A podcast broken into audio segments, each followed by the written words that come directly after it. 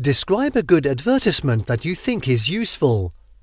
You should say where you can see it, what it shows, why you think it is useful, and explain how you feel about it.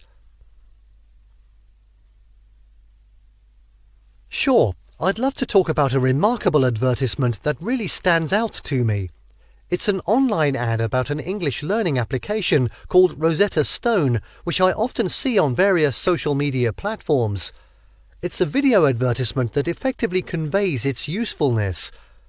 The ad showcases the app's features very clearly.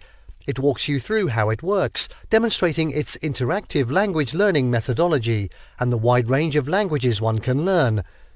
What makes it so memorable for me is its engaging content.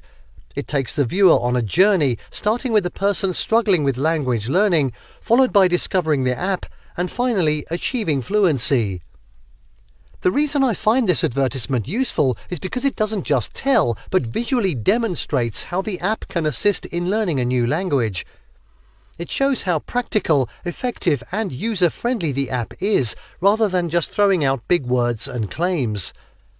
As a college student who is trying to improve my English skills, I find this ad really appealing. It makes me believe that mastering a new language isn't as difficult as I initially thought. After seeing the ad multiple times, I felt compelled to download the app and decided to give it a try.